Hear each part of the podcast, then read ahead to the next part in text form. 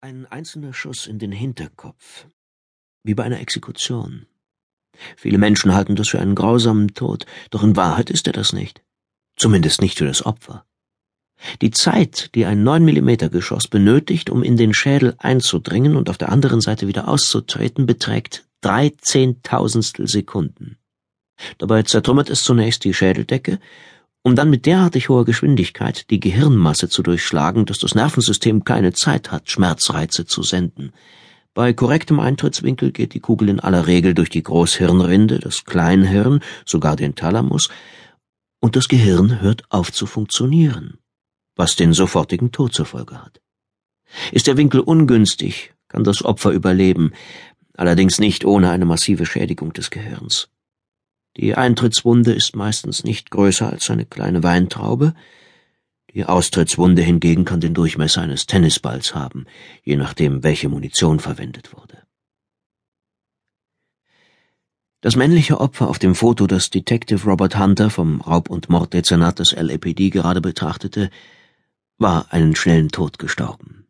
Die Kugel war sauber quer durch den Schädel gegangen und hatte dabei Kleinhirn, Temporal- und Frontallappen durchschlagen. Eine tödliche Schädigung des Gehirns innerhalb von drei Zehntausendstel Sekunden. Weniger als eine Sekunde danach hatte der Mann tot auf dem Boden gelegen. Es war nicht Hunters Fall. Er gehörte Detective Terry Radley aus dem Hauptbüro. Die Ermittlungsfotos waren durch ein Versehen auf Hunters Schreibtisch gelandet.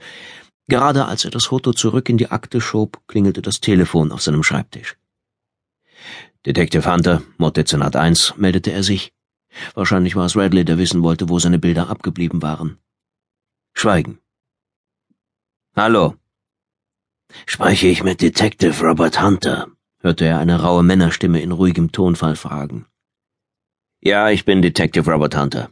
Kann ich Ihnen irgendwie weiterhelfen? Hunter hörte, wie der Anrufer ausatmete. Das werden wir gleich sehen, Detective. Hunter runzelte die Stirn. In den nächsten paar Minuten benötige ich Ihre volle Aufmerksamkeit. Hunter räusperte sich. Tut mir leid, ich habe Ihren Namen. Detective. Halten Sie den Mund und hören Sie mir zu, schnitt der Anrufer ihm das Wort ab. Nach wie vor ließ seine Stimme nicht die kleinste Gefühlsregung erkennen. Das hier ist keine Unterhaltung. Hunter schwieg. Das LAPD bekam jeden Tag Dutzende, manchmal sogar Hunderte merkwürdige Anrufe von Betrunkenen, von Junkies auf einem Trip oder von Gangmitgliedern, die der Polizei imponieren wollten. Von Hellsehern, von Leuten, die eine Verschwörung in höchsten Regierungskreisen oder eine Invasion durch Außerirdische melden wollten, ja sogar von Spinnern, die behaupteten, Elvis in ihrem Restaurant gesehen zu haben. Doch etwas im Tonfall dieses Mannes, in seiner Art zu sprechen, verriet Hunter, dass es ein Fehler wäre, den Anruf als Scherz abzutun. Er beschloss, fürs Erste mitzuspielen. Hunters Partner, Detective Carlos Garcia, saß an seinem Schreibtisch ihm gegenüber. Ihr kleines Büro lag im fünften Stock des Police Administration Building im Zentrum von Los Angeles. Garcia, der sich die langen dunkelbraunen Haare zu einem glatten Pferdeschwanz zurückgebunden hatte, las gerade etwas auf seinem Bildschirm und bekam von dem Gespräch seines Partners nichts mit. Er hatte sich auf seinem Stuhl nach hinten gelehnt und die Hände entspannt hinter dem Kopf verschränkt. Hunter schnippte mit den Fingern, um seine Aufmerksamkeit zu erregen, deutete dann auf den Hörer an seinem Ohr und machte eine Kreisbewegung mit dem Zeigefinger, um zu signalisieren, dass Garcia den Anruf aufzeichnen und eine Rückverfolgung einleiten sollte.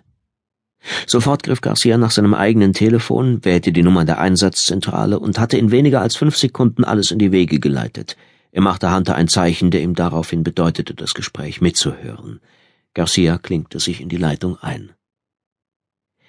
Ich gehe davon aus, dass Sie einen Computer auf dem Schreibtisch stehen haben, Detective, sagte der Anrufer, und dass dieser Computer über einen Internetanschluss verfügt. Das stimmt, ja. Eine angespannte Pause. Gut. Ich will, dass Sie die Adresse, die ich Ihnen gleich nennen werde, in Ihren Browser eingeben. Sind Sie bereit? Hunter zögerte. Vertrauen Sie mir, Detective. Sie werden das hier garantiert sehen wollen. Hunter beugte sich über seine Tastatur und rief seinen Internetbrowser auf. Garcia tat dasselbe. Okay, ich bin soweit, meldete Hunter in ruhigem Ton. Der Anrufer nannte Hunter eine Internetadresse, die nur aus Zahlen und Punkten bestand. Sie enthielt keinen einzigen Buchstaben. Hunter und Garcia tippten die